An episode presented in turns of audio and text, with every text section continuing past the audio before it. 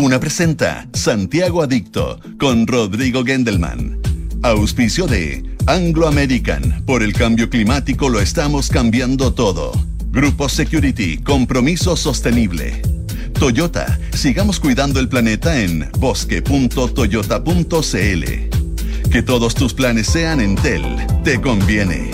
CB Galería. Con Enel puedes elegir un mañana mejor. E Inmobiliaria Hexacón. Duna. Sonidos de tu mundo. ¿Cómo les va? Muy buenas tardes. Dos de la tarde con cuatro minutos de este día lunes 26 de septiembre. Ya estamos en plena primavera. De a poquitito va mejorando el clima y por eso queremos partir el programa antes de anunciar a, a nuestros entrevistados con dos reubicaciones de esculturas muy importantes que son una buena excusa para ir de paseo. A propósito de que dan más ganas de pasear en, primavera. Una famosísima escultura de Rebeca Mate, que es una de las grandes artistas de la historia de Chile, estuvo durante décadas y décadas y décadas en un lugar de acceso muy limitado como es el maravilloso Club de la Unión, gran obra de arquitectura ahí en pleno centro de Santiago, pero en el fondo uno solo podía ingresar si era socio o si estaba invitado a un matrimonio o algún evento. Bueno, cuando uno entraba al Club de la Unión, se encontraba con una escultura de Rebeca Mate impresionante que se llama Ulises y Calipso, pesa más de 4 toneladas y hace algunos días fue trasladada al Museo Nacional de Bellas Artes, donde hay otras obras de Rebeca Mate, así como de otros grandes artistas.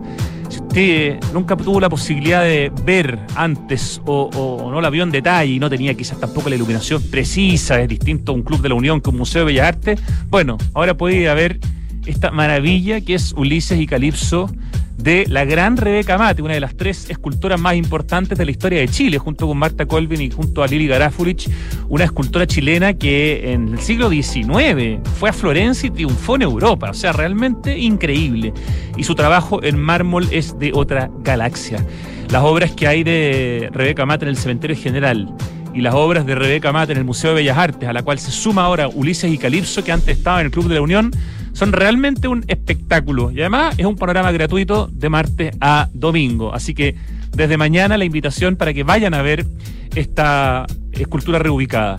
Y la otra, mucho más polémica eh, y famosa, es el monumento a Baquedano, al general Baquedano, ¿no? Que sabemos que hace ya bastante tiempo fue retirado de la Plaza Baquedano porque estaba a punto de caerse y podía matar a alguien además, ¿no? Era una obligación del Consejo de Monumentos sacarla.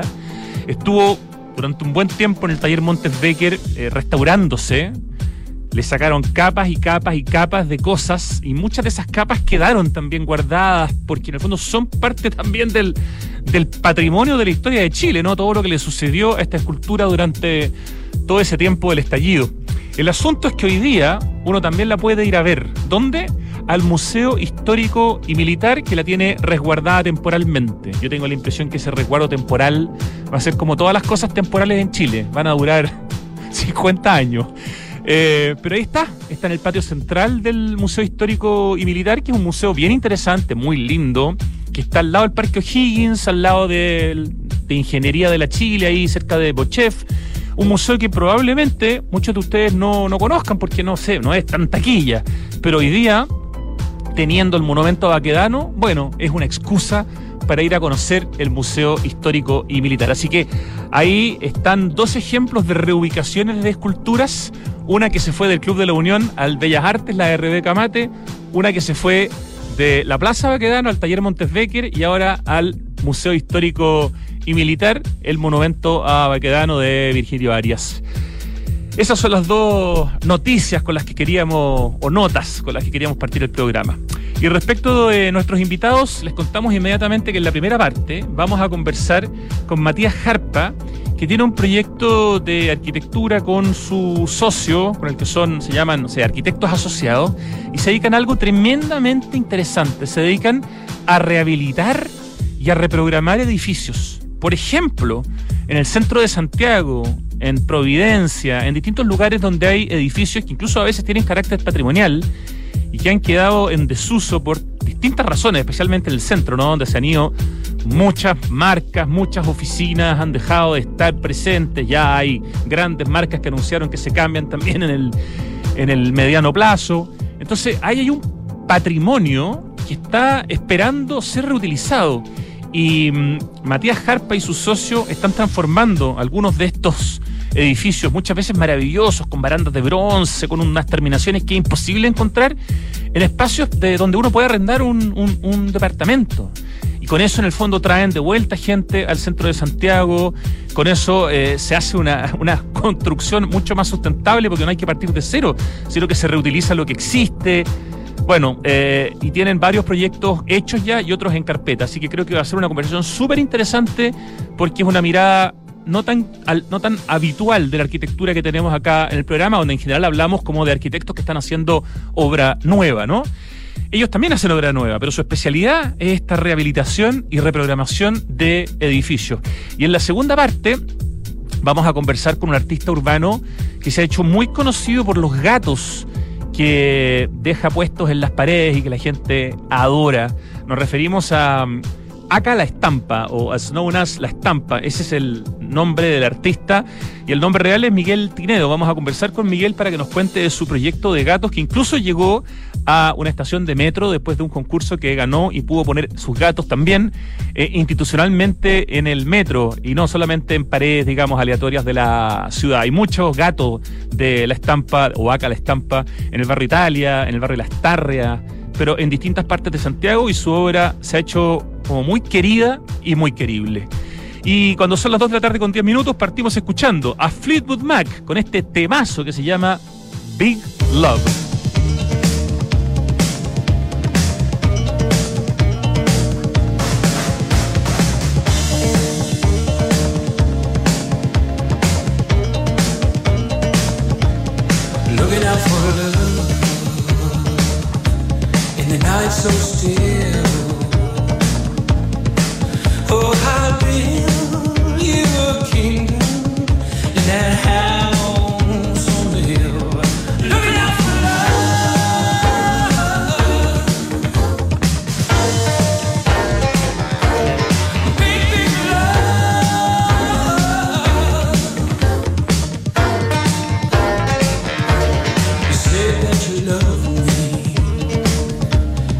That you always will.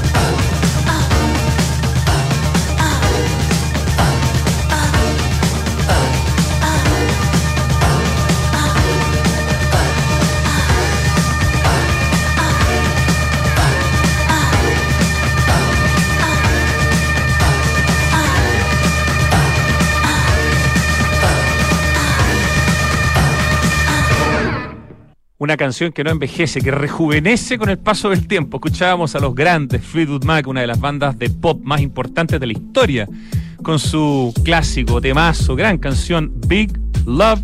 Dos de la tarde con 14 minutos estamos en línea con Matías Jarpa, quien junto a Daniel Pastor forman hace ya 10 años Arquitectos Asociados. Muy buenas tardes, Matías. Hola, buenas tardes, Rodrigo, ¿cómo estás? Gracias por la invitación. No, un gusto poder conversar contigo. Eh, Matías Jarpa es arquitecto UDP, eh, Daniel Pastor es arquitecto de la Católica y juntos eh, empezaron este proyecto hace una década. Por el lado de Daniel estuvo un tiempo trabajando en Elemental, en la oficina Alejandro Aravena por tu parte, por tu parte, digo, estuviste investigando en profundidad durante una etapa de tu vida el, funcionamiento de las licitaciones de arquitectura del MIMBU y del MOP. Concursaste, de hecho, en varios proyectos, te fue bastante bien, ganaste varios primeros lugares. Y en un momento deciden con, con Daniel juntarse porque ven una tremenda oportunidad de generar proyectos de arquitectura que tengan un impacto colectivo, más complejo, donde no solamente se resuelva el diseño y la forma de un edificio en particular, sino que de alguna manera haya efectos positivos en el tejido urbano. Y de hecho ya tienen varios proyectos súper interesantes donde están tomando edificios que son muchas veces patrimoniales, algunos con de algún tipo de declaratoria, otros no. Y en el fondo eh, porque hay toda una situación, ¿no es cierto?, sobre todo en el centro de Santiago, de edificios que están quedando desocupados y aquí hay una tremenda oportunidad en el fondo para generar vivienda. ¿Por qué no nos das mejor tú ahora el contexto mucho más preciso, Matías, de cuál es un poco la especialidad, aunque no es la única disciplina que están manejando, de arquitectos asociados Matías Jarpa junto a Daniel Pastor? Sí, buena introducción, ¿eh? Eh, Gracias. A ver, eh, contarles que sí, en el fondo, eh, hace unos 10 años atrás, eh, con Daniel nos juntamos y estamos muy interesados mayormente en el problema de la ciudad. O sea, el problema de la vivienda unifamiliar, el problema de la segunda vivienda, nos parece interesante, creo que hay muy buenos arquitectos dedicados a ese problema. sin embargo, nos parece que los asentamientos humanos concentrados son la respuesta finalmente a la crisis ecológica y climática que hoy día tenemos eh, a nivel planetario. Entonces, la ciudad en ese sentido creo que es interesante poder participar de, esas transformaciones que tienen que darse, digamos. Especialmente, perdona, en un país donde el 89% de su población vive en espacio urbano, uno de los países más urbanizados del planeta. Correcto, correcto. Pero sin embargo, recordar que hoy día con todo el tema que hay con los loteos SAC, hay una tendencia, ¿cierto?, que nace post eh, pandemia de esta posibilidad de trabajo remoto y te puedes ir a vivir, digamos, a la naturaleza, donde en Chile tenemos un país que tiene lugares excepcionales, ¿cierto? Eh, bueno, un abuso finalmente de eso y, finalmente las inmobiliarias, o sea, terminó siendo más, más, un negocio inmobiliario que un, negocio de agrícola. ¿cierto? Y muchas veces un problema de capacidad de carga, digamos, para las ciudades o pueblos donde se han ido muchos seres, digamos, de ciudades grandes, seres urbanos, iba a decir, especialmente santiaguinos, ¿no? que han dejado un poco la escoba, no sé, en lugares como Puerto Varas, por ejemplo. Sí, es curioso igual, porque en el fondo han habido varios como mecanismos de tratar de ver cuál es la mejor opción de cómo hacer estos loteos. En el fondo me parece que tienen que seguir existiendo, me parece que eh, está bien, pero pareciera ser que hoy día la estrategia es que ya no un lote de 5.000 parece que es lo correcto, sino que tiene que ser de una hectárea o de dos. Sin embargo, yo pienso todo lo contrario. Nosotros pensamos que, que debiesen, estos loteos debiesen apuntar finalmente a concentrar los asentamientos humanos. Me, quiero decir con eso, en el fondo, concentrar donde se van a instalar las casas, ¿cierto?, de los posibles compradores de estos lotes y dejar, por lo tanto, el esparcimiento de las áreas naturales para, para todos, ¿cierto? Y finalmente que el ecosistema natural viva, eh, valga la redundancia, naturalmente y, y no tengamos que cada uno tener nuestro metro cuadrado con con nuestro Pitus Poru, con nuestra eh, flora, que finalmente todo, todo y cada una de las cosas que uno que empieza a involucrar empiezan a contaminar no solamente la flora y fauna, sino también las napas de agua, etcétera. Por eso, como eh, dicen ustedes, la, la, solución a nuestros grandes problemas hoy día está justamente en, bueno, en densificar de una buena manera, en ocupar los lugares con mejor conectividad de las ciudades y por eso ustedes en el fondo eh, se han empezado a dedicar a tomar edificios eh, que tenían un cierto uso y cambiarles ese uso, aprovechando muchas veces un patrimonio que hay en esos edificios que es imposible encontrar de alguna manera en el, en el mercado.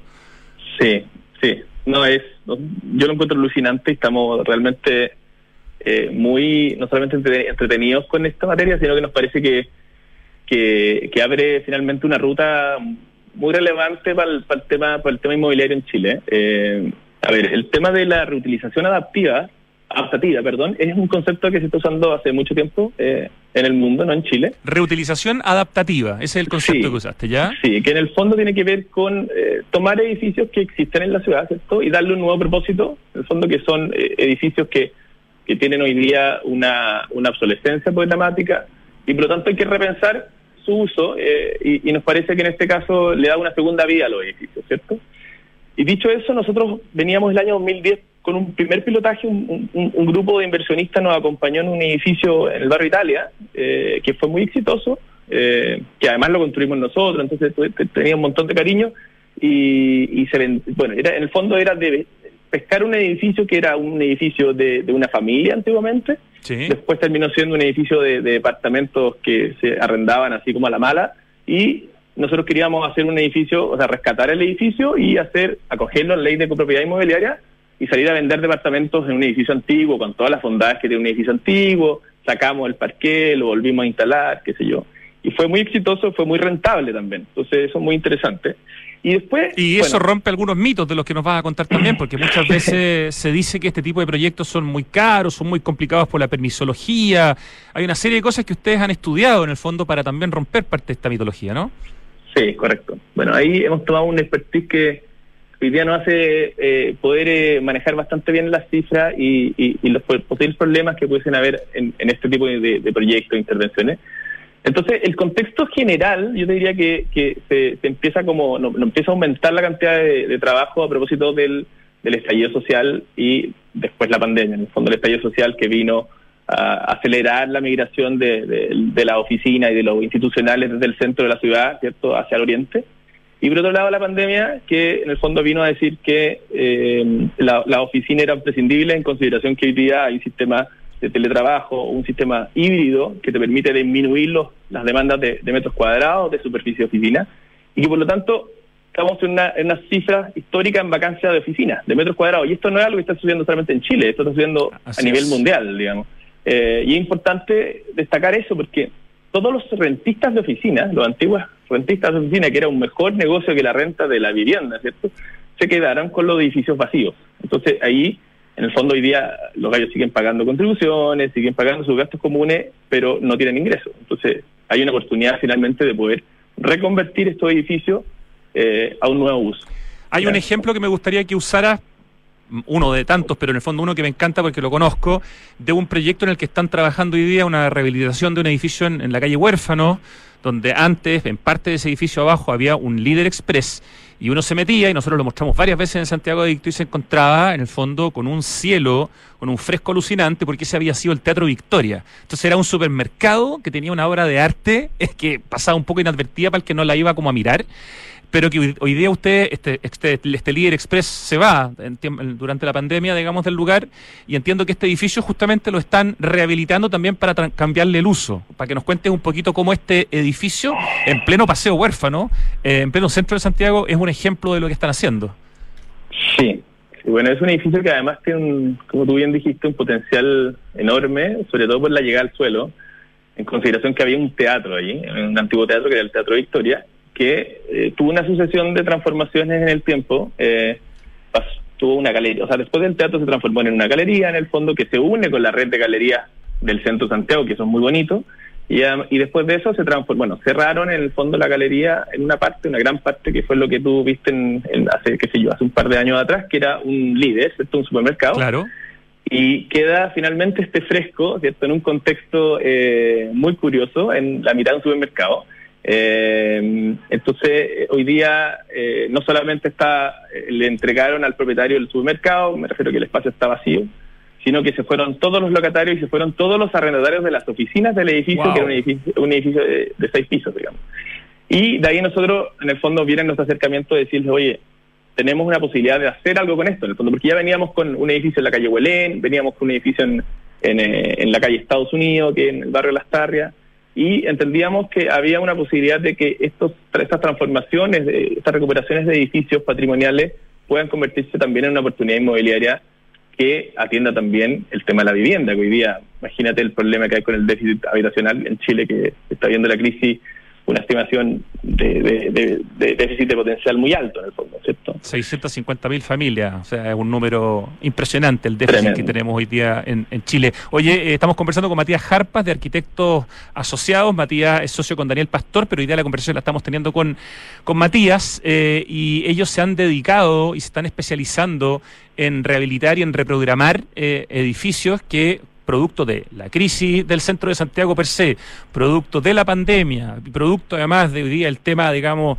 de la inflación, las tasas de interés, las tasas de los créditos hipotecarios, eh, ha significado una crisis, especialmente en el centro de Santiago, pero no solo en Santiago, y por lo tanto muchas personas que en el fondo arrendaban, como nos explicaba recién Matías, sus edificios eh, de oficinas a empresas, hoy día o se adaptan o de alguna manera están súper complicados. Entonces, ustedes ya tienen varias experiencias al respecto, como tú decías, en edificios en Providencia y en la comuna de Santiago, y están trabajando ya hoy día eh, con muchos otros proyectos. O sea, se, nota que aquí hay como un crecimiento, parece exponencial en la demanda por el trabajo que ustedes hacen, Matías.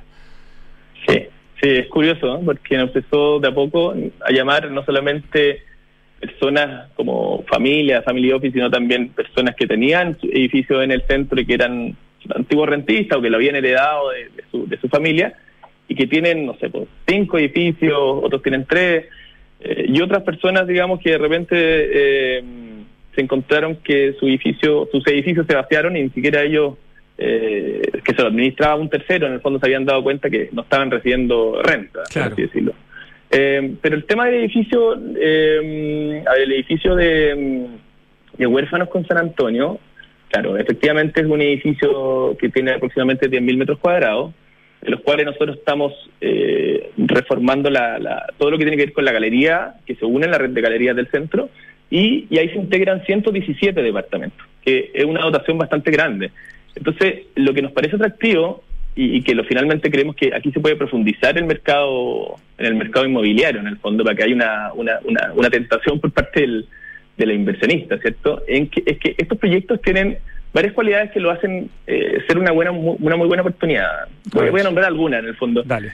primero eh, eh, hay una oportunidad con respecto a una inversión más responsable, ¿cierto? que tiene que ver con, la, con una inversión más ética con la ciudad, ¿cierto? que estos, estos proyectos fácilmente en el fondo pueden adoptarse a los criterios como ESG, que tiene que ver con temas medioambientales, de gobernanza y sociales, ¿cierto? Que finalmente hoy día...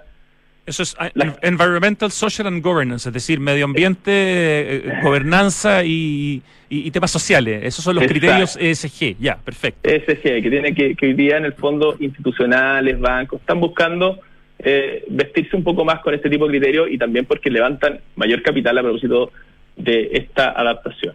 Por otro lado está el tema de la sostenibilidad, o sea, la reducción de, costos de energía al recuperar un edificio es, o olvídate lo, lo, lo lo, considerable que es respecto a hacer una obra nueva. Y, sumemos los ruidos, el polvo, todo lo que afecta a un vecino que se esté construyendo algo en vez de adaptarse. Por algo, la Catón y Basal se ganaron hace muy poco un Pritzker porque son una oficina que justamente se dedica un poco a esto, ¿no? Como a hacer lo menos posible para poder lograr transformar en vez de destruir. Eh, y por lo tanto es una tendencia que vemos en el mundo como parte también de la crisis medioambiental que tenemos.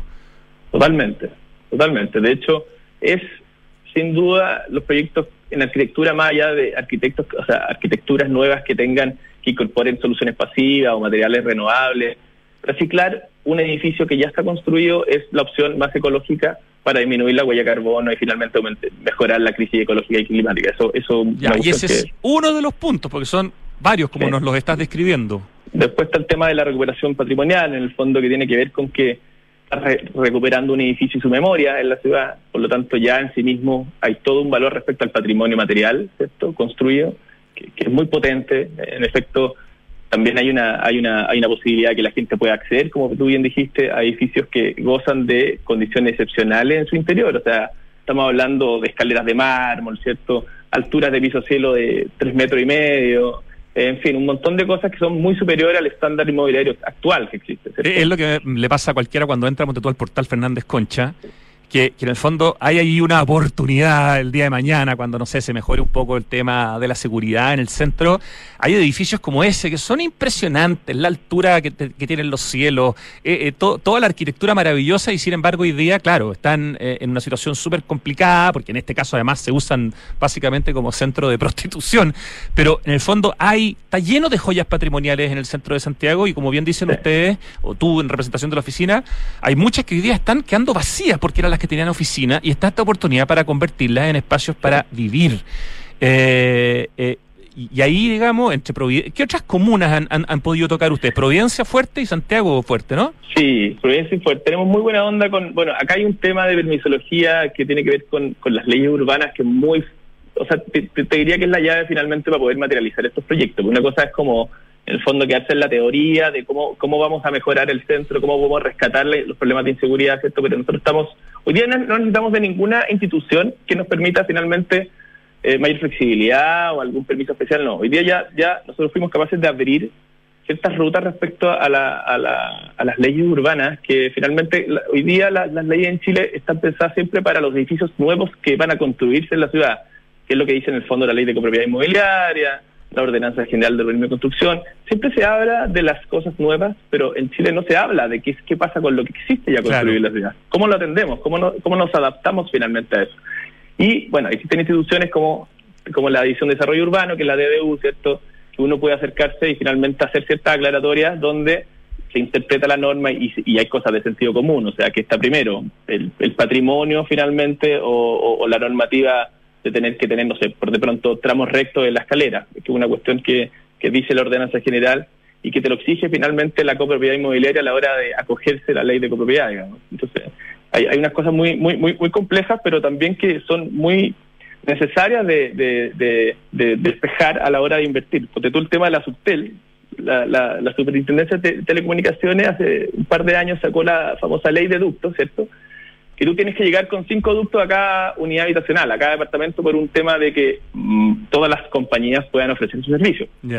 Sin embargo, llegar con cinco ductos a cada uno de estos departamentos sería romper el edificio entero, Exacto. ¿Te fijas? Entonces ahí también tuvimos que ir al área jurídica y levantar el punto, de decir, oye, ustedes no hablaron de lo que ya existía, cómo lo hacemos, cómo nos adaptamos y en el fondo se, se, lanza un oficio donde se aclara ese tipo de cosas un camino que están abriendo eventualmente el día de mañana también para que otras oficinas puedan entrar y meterse, digamos, en temas similares a lo que ustedes están haciendo. ¿Se sienten un poquitito pioneros, Matías Jarpa, de arquitectos asociados con este trabajo que implica en el fondo investigar y ir cambiando o modificando la legislación para poder justamente reutilizar estos edificios que tienen alguna característica patrimonial o que, por el puro hecho de ser antiguos ya tienen complicaciones, digamos, para esta readaptación. Sí, ha sido, ha sido, ha sido muy potente. Menos mal que nosotros nos pilló con una experiencia que ya veníamos, que, era anterior a la pandemia en el fondo, porque hoy día como hay una hay una hay una la cantidad de edificios abandonados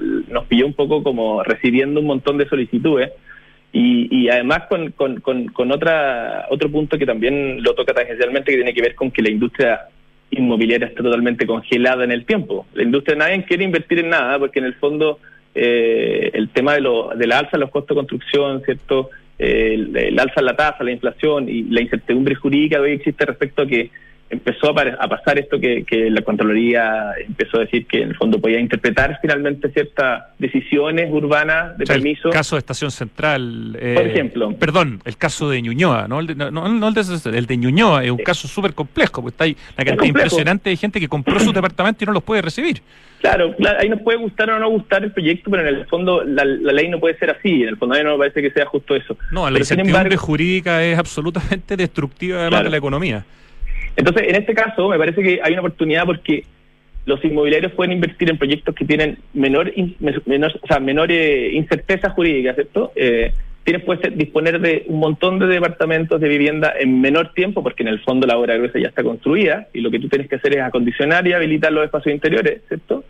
Por lo tanto, se acotan también las faenas de construcción. Eso, eso es muy relevante. En el fondo, la gente piensa lo contrario respecto al, cuando, a lo que ha salido en la prensa, en el fondo que decían que las obras de construcción parecían ser más caras que una obra nueva al habilitar un edificio antiguo, pero sin embargo es todo lo contrario, como bien lo dice el sentido común, en el fondo es un edificio que ya tiene todas sus obras húmedas realizadas y por lo tanto se acota el riesgo de construcción y se acota lo que significa el costo asociado a la construcción. Por eso tú hablas que en este tema hay que romper con el convencionalismo y eso es parte como de los mitos que hay que derribar respecto de tomar edificios existentes que tienen historia, que tienen además una belleza muchas veces eh, patrimonial, eh, con detalles que es imposible, digamos, hoy día tener en un edificio nuevo, eh, y, que no, que hay, que hay, mucho mito en el fondo aquí que no es cierto y que tiene que ver con lo conservadora, dices tú, que es la industria. Sí, sí, la industria de la construcción, la industria inmobiliaria en general es bastante conservadora. Eh, incluso los mismos materiales es difícil de, innovar. Yo estoy haciendo, estamos haciendo también un hotel eh, hoy día que es 100% en CLT, eh, que es un sistema de madera que está recién instalándose en Chile. Eso en la Punta de Lobos, ¿no? En Pichilemu. Sí, hoy día hay una, hay una noticia que es fantástica en el fondo para que los arquitectos la, aprovechemos, es que tanto las dos forestales más importantes de Chile, Arauco y CMPC, se fueron a capacitar a Europa por dos años y en el fondo fueron a certificar el pino radiata para poder hacer CLT en Chile, que antes lo, lo que había en CLT en Chile eran eran piezas de madera que se traían en barcos desde Italia, ponte tu lista. Porque en el fondo. Qué locura, ¿eh? Qué locura, ¿eh? porque el pino no había sido certificado. Ya, y esto cambia los costos de manera absoluta, digamos. Exacto, hoy día podemos hacer un edificio en madera. Hoy día hay un caso en, en, el sur, en, en Coyhaique creo que hay un edificio que está haciendo que es bien relevante, pero ese edificio no alcanzó a, utilizar, digamos, la, la, tecnología chilena y las prensas que tienen hoy día Arauco y CMPC, eh, porque la madera viene de Italia. Pero da lo mismo, pero en el fondo yo creo que hay una oportunidad fantástica a propósito de la industria forestal de poder utilizar la madera como recurso, que es un recurso mucho y mucho, mucho más eficiente y con una mucho menor huella de carbono que el hormigón armado. Oye, y también, qué excelente esa noticia, están haciendo un, están trabajando en el Teatro Estanque en La Granja. ¿De qué se trata ese proyecto? Sí, es un proyecto que venimos empujando hace 10 años también. Eh, es un proyecto que, nace de, en el fondo, solicita, o sea, de un levantamiento que hicimos con la Superintendencia Sanitaria, eh, a propósito de que habían un montón de activos de, de la querida Aguandina, que era antiguamente la empresa estatal, ¿cierto? que quedaron en desuso y nunca fueron ocupados. Entonces, siempre se han transformado en lugares basurales, ¿cierto? lugares como de delincuencia, y muchos de ellos tenían un construido y nosotros siempre estamos detrás de estos soportes finalmente de esta de esta memoria de lo, de lo construido y, y, claro no logramos finalmente muy Aguandina una compañía bien difícil de, de que te, te entreguen algo digamos pero logramos eh, que nos entreguen en comodato un, eh, un terreno que, que está en la calle Yungay cierto y que tiene un estanque elevado que es un estanque de agua en el fondo muy grande y que eh, hasta antes del estallido social teníamos levantado un financiamiento que era muy grande para poder hacer un teatro finalmente. Era un, financiamiento público-privado con el gobierno regional de, Santiago. Un teatro eh, que era precioso, con una rampa interior radioconcéntrica que llegaba arriba a un mirador. Fíjatelo, una cuestión muy linda que estamos, bueno, todavía ahí luchando para levantar los fondos, pero se nos ha estancado un poco el panorama porque hoy día las cosas no están tan tan fáciles como... Ahora, yo, yo veo un cambio de tendencia en eso que tú dices de aguas andinas. Me tocó estar el viernes pasado en la aldea del encuentro en, La Reina y justamente todo un espacio de aguas andinas fue justamente cedido a la aldea del encuentro para poder ampliar el parque. Se llegó a un súper buen acuerdo, el lugar está mucho más lindo. Entonces creo que también hay una mirada eh, distinta hoy en día desde esa, desde esa compañía. Estamos conversando con Matías Jarpa, de Arquitectos Asociados, su socio principal Daniel Pastor.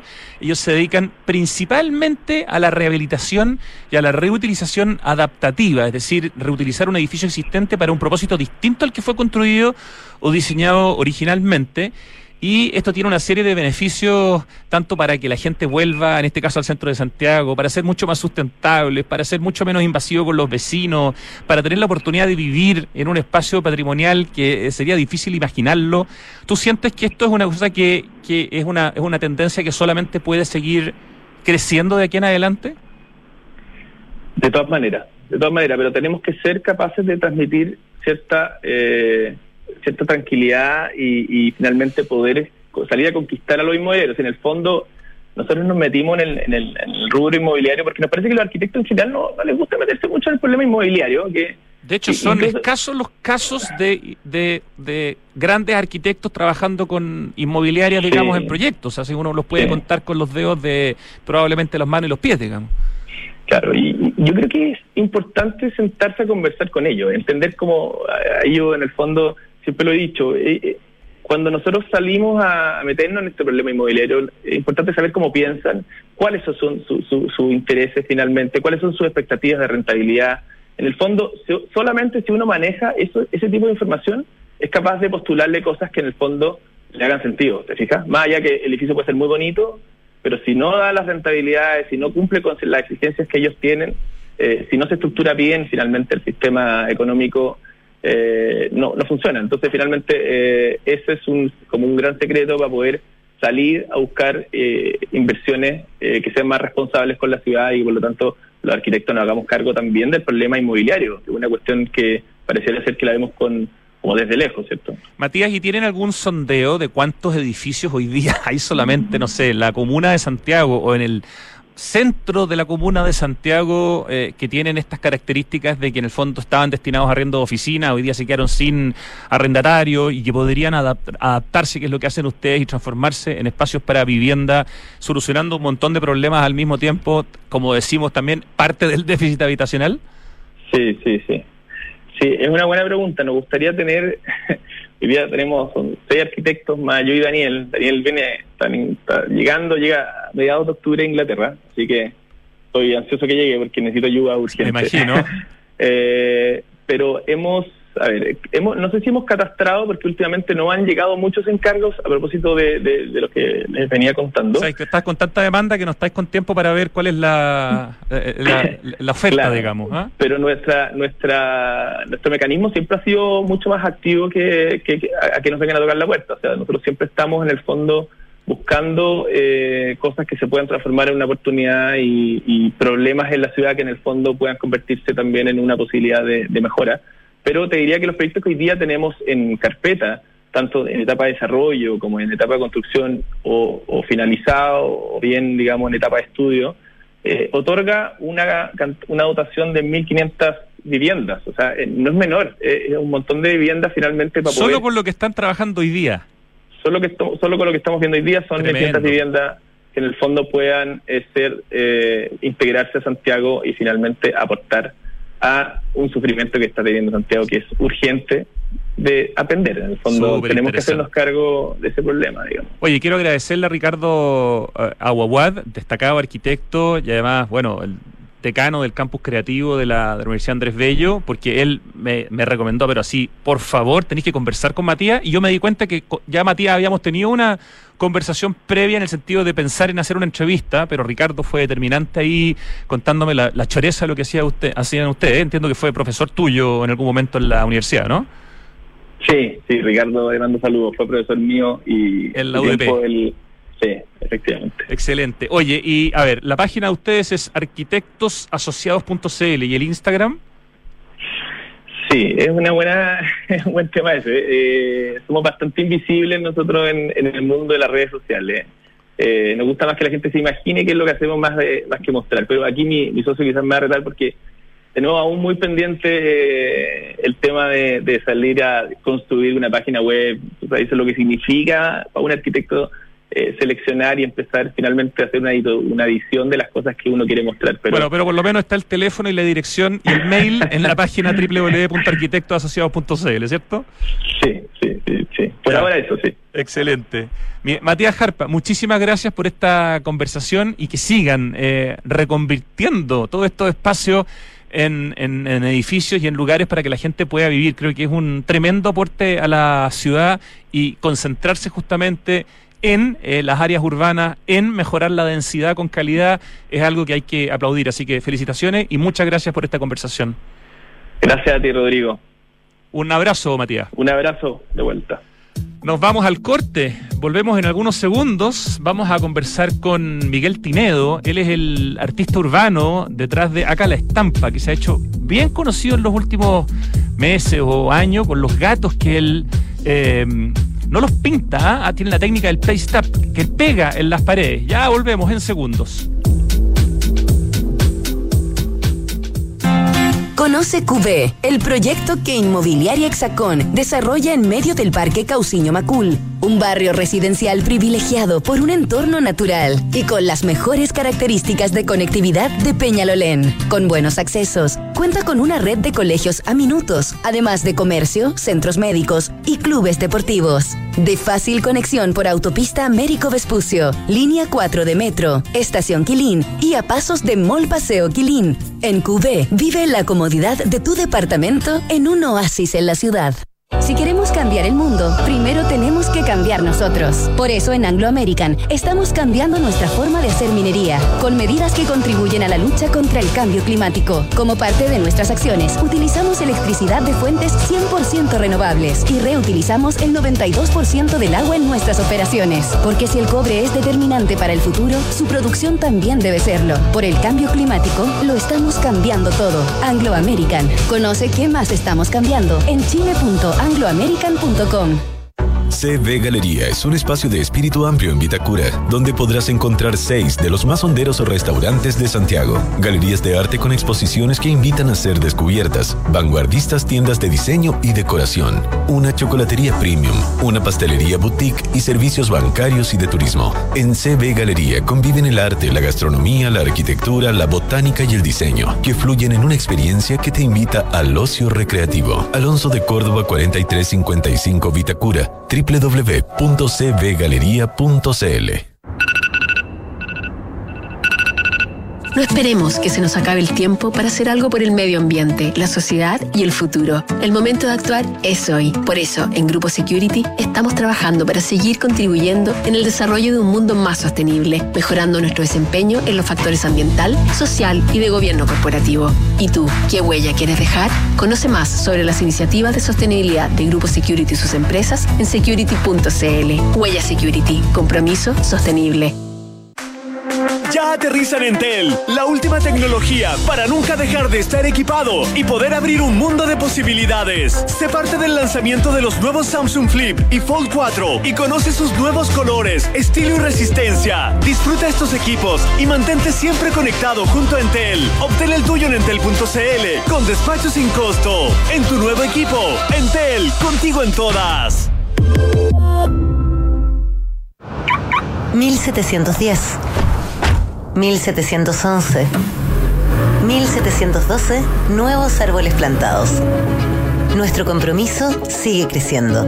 Por cada híbrido Toyota que recorra las calles, plantaremos un árbol nativo, que junto a más de 1.700 árboles ya plantados, darán vida al gran bosque Toyota en el sur de Chile. Iniciativa que ayudará a cuidar del medio ambiente y reducir la huella de carbono. Conoce más en bosque.toyota.cl. ¡Miren mi volantín nuevo! ¡Oh, con ese ganar todas las comis! ¿Vamos a elevarlo a la vuelta del colegio después de clases? Ah, no, ahí no podemos. La profe dijo clarito, niños, no deben elevar volantín cerca del tendido eléctrico. Sí, mejor vamos a un lugar seguro.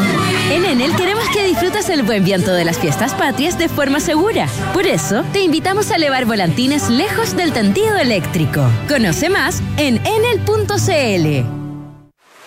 Los ríos cambiaron, ya no traen agua. La nieve cambió, ya no está.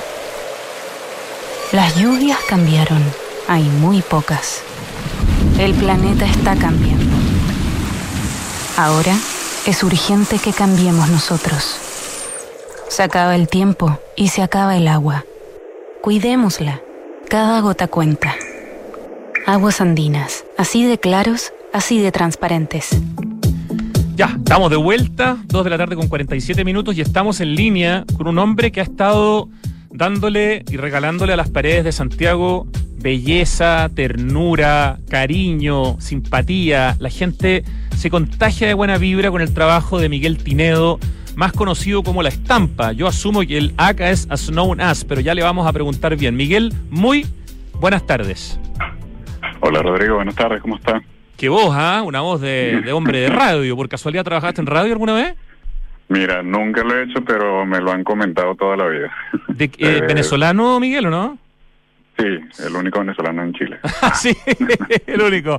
Pero te reconocimos el acento, ¿viste? No nos vayamos Sí, a sí. confundir. A veces la gente confunde entre Colombia y Venezuela, así que qué bien que le chuntamos. Miguel Tinedo, tú eres conocido, bueno, en Instagram, tu Instagram es Aka la estampa. Pero ese Aka es el clásico Aka como del inglés as known as. En el fondo, ¿estoy en lo correcto? De ahí viene, ¿no? Eh, es un juego de palabras porque es el, lo que tú estás comentando y acá de, del sitio, de que aquí la estampo. Ah, acá la estampa, como aquí la, aquí, aquí la pone en el sentido del paste up que hace, que pone, que pones este, este papel que tú pegas. Perfecto. Entonces está bien decirte acá la estampa y no solamente la estampa, porque ahora se entiende mucho mejor. ¿Cuándo empezaste a, a pegar gatos en las paredes de Santiago, Miguel Tineo? ¿Y hace cuánto que vives en Chile, además? Mira, eh, de vivir en Chile ya voy para los seis años y del proyecto de Calestampa lo tengo ya un poco más de un año, solo unos... Un año solamente y has hecho el ruido Sí. que has hecho, que, que es sorprendente. Sí. Un ruido, Sí, digo, una música, un ruido precioso, tanto así que ganaste un concurso y no sé si sigue estando, yo entiendo que es una obra permanente, pero tú me confirmarás, un muro eh, para Metro Arte en el Metro Irarrázaval con varios gatos. Sí, exactamente. Eh, fue que me llamaron del metro y una chica que, trabaja en el metro me, me llamó para hacer el mural y el mural fue parte de un concurso para que las personas mandaran su, sus gatos. O sea, en que en 24 horas las personas mandaran fotos de sus gatos explicando por qué debería estar ahí. Y en ese lapso, mira, 3.000 personas mandaron sus gatos y ahí No se seleccionaron esos cinco. Sí, Qué sí, maravilla. además. Y ese, y ese trabajo de Up en el Metro de Santiago, en la estación Irarrázaval, ¿queda permanente? Mira, iba a ser un proyecto que no se sabía hasta si iba a durar unos pocos meses, pero tuvo tan buena recepción que hasta ahora no me han, no me han comentado si Ya, se yo creo no. que lo más probable es que no lo saquen nunca. Eh, eh, uno- yo En mi casa hay tres gatos, así que me atrevo a Ah. hablar con cierta propiedad, más allá de que los verdaderos amos son mis hijos, pero... Pero claro, hay una cosa con los gatos muy fuerte, hay una cosa con las mascotas potentísima. La pandemia también hizo crecer la necesidad de la gente quizás más solitaria de vincularse con mascotas. ¿Cuál es tu vínculo con los gatos y con las gatas? Vamos a usar los dos. Eh, ¿De dónde viene? ¿Tú tienes gatos? ¿Tienes un vínculo con los gatos? ¿Por qué te interesó? Porque tu trabajo es mostrar gatos que son de ciertas personas que conoces o que te escriben y disfrazarlos de alguna manera o, intervenirlos como una ropa como de realeza, ¿no? Como si fueran reyes, reinas, príncipes, princesas. Sí, exactamente. Casi todos tienen la esta como esta imagen. Hay varios temas. Tengo robots, tengo de distintos temas, pin-ups, pero el que más ha pegado o el que más impresiona es este. Y yo creo que es tanto por la elaboración y la imagen como por el mismo significado. Tú que vives con gatos, te darás cuenta que realmente eres tú el que vives con ellos. Claro, No el gato hace lo que quiere y uno de alguna manera es como el súbdito, ¿no? Exactamente, ellos siempre estarán, ellos son los dueños de la manada y tú siempre pertenecerás a su a su espacio. Perfecto, ya. ¿Y tú, tu vínculo directo con gatos? No me quedó claro. Mira, bueno, toda la vida he tenido contacto con animales, desde, desde pequeño, mi familia, son como bien cuidadosos con, con el tema de los animales, animal lovers, como dicen. Ajá. Y este gato así personal mío mío no tengo, tengo el, el de mi polola se llama la Sora, esa gata, que es esa exactamente que tienes ahí en pantalla. Ah, perfecto, Eh, donde tú apareces ahí abajo chiquitito. ¿Dónde está, dónde está paistapeado este mural? Ese está en un local llamado Plaza Victoria, justo en la estación de metro Santa Isabel. Ese fue... Podríamos decir Barrio Italia en el fondo, ¿no? Sí, está a una cuadra de ahí. O sea, y el dato curioso es que esa es la primera estampa que yo pegué en, en colores. La mayoría sí son o a la mala o en blanco y negro. Ya, y este fue hecho de manera que más oficial, más conversado con el propietario de la pared o, o- o- no, no- o qué quieres decir? Sí, sí, sí, no, por las dimensiones sí tuvo toda una logística y más bien me lo agradeció y me apartó la pared porque la rayaban de grafitis toda la semana y todas Mira. las semanas pintaban y él mismo me apartó la pared y estaba esperando de que yo le hiciera el trabajo. Yo siempre he pensado que la, la única solución, bueno, no la única, pero la solución más práctica para, para defender de alguna manera los muros del bombing y del los es el arte urbano. O sea, ahora en Valparaíso van a van a pintar, no sé, 10 cuadras seguidas que están hechas peber en el- con la cantidad de taxi y cosas, pero no las van a pintar de un color monocromo, las van a pintar con arte urbano y, y si bien no se respeta al 100%, en general uno tiene la sensación de que el arte urbano de calidad es bastante respetado por, por la gente que taguea, ¿no? Claro, es que es como, es un lenguaje de calle y así como nosotros respetamos los tags y las bombas, eh, también hay como un nivel de respeto porque son distintos tipos de arte, uno no es más que el otro, sino que compartimos el mismo espacio. Bueno, y es cierto que muchos de los artistas urbanos se partieron formando haciendo justamente taxi y bombing y mm. otras cosas, pero bueno, esa es una discusión que podemos tener otro día en todo caso, pero... No, te puedo decir, el, yo fui uno de ellos y te puedo decir, el 90% de los grandes muralistas que, ves por ahí empezaron primero rayando portones y con taxi. Así es. Sí, lo que pasa es que hace poco vimos este rayado um, y este bombing en el, en el, Museo de Bellas Artes y como ese es un edificio que es monumento nacional, ahí ya entramos en otra conversación, ¿no? O sea, ah, uno, puede entender estas cosas, pero hay otras cosas que no las puede justificar, por lo menos así lo veo yo. Estamos conversando con Miguel Tinedo. Aca la estampa, es su nombre artístico, es el nombre de su proyecto, es su Instagram, arroba Aca, A-K-A, la estampa, tiene más de 10.000 seguidores y se ha hecho muy conocido en muy poco tiempo, solamente en un año, con los gatos. ¿Cuántos gatos hay hoy día en Santiago puestos en paredes por ti, Miguel? Mira, que yo tenga conocimiento, o sea, te puedo decir los que he pegado, que son alrededor de unos 60 gatos y deberían haber menos porque muchos los pintan. Ah, bueno, claro, sí, es arte urbano, no, no es, no es infinito. Pero tú fotografías cada uno, supongo, y tienes un archivo de todos tus trabajos, ¿no? Exactamente, tengo un registro y muchas veces eso es lo que yo vendo. O sea, cuando me, me piden, cuando me hacen a pedido, yo eh, trato es de que la persona tenga el registro de la estampa en la calle porque es eso lo que tiene, como un registro de algo que no sabe si ya no existe. Pero también alguien te podría pedir que, no sé, en su casa, por ejemplo, le hagas directamente un, un paste up de un gato o que en su pared te haga un paste up. Y no, no, que le vendas algo en el fondo que es la reproducción de algo que hiciste, sino que directamente me imagino que tienes pedidos también ya de, de paredes dentro de o fuera de, ¿no? No, sí, sí, además, incluso no solo murales así privados, sino eh, en formato de cuadros. Y el dato así como que más enlaza a las personas con, con los murales es que la mayoría son gatos reales, son gatos de personas que me piden, mira, yo quiero que mi gato esté en alguna pared de Santiago, entonces mándame la foto, yo hago todo el trabajo, me ayudan con los materiales o a veces si es un proyecto más elaborado y entonces el mural ya es un gato de una persona, el mural, cada mural tiene su nombre. Claro, de hecho tú pones un código QR en general en tus murales donde uno puede tener información sobre ese gato además, ¿no? Sí, por ejemplo ese mural se llama La Sora, porque es La Sora, la, la, la, gata se llama Sora. Eh, el que estamos viendo en la foto del streaming, dices tú. exactamente, ah bueno, sí, obviamente estamos en radio. Ajá. eh, y cada, eso le da como una conexión más no sé, que toca más una fibra de que el gato es real y en el muro hay algo tuyo. Más allá de que, ay, es bonito, pasé y se ve bonito y listo. Qué interesante. Oye, ¿y te, viniste a meter a un a un entorno ultra competitivo en términos de que en Santiago y en Chile, especialmente Santiago Valparaíso, pero no solamente, tenemos extraordinarios artistas urbanos en Chile eh, eh, y estás compitiendo en el fondo en, en, una industria, entre comillas, donde hay gente muy talentosa. ¿Lo tomaste en cuenta cuando decidiste partir? Dijiste que me estoy metiendo, digamos, a, competir con, con artistas urbanos en una ciudad que tiene tradición de arte urbano, especialmente en algunos barrios, ¿no? Mira, que no la juega, no la gana. Exacto. yo me lancé no pensando en que iba a ser un... O sea, yo no pensé que iba a ser murales o que me iban a pedir ni nada, sino lo mío fue como hobby. Mira, yo quiero empezar a pegar gatos donde caigan.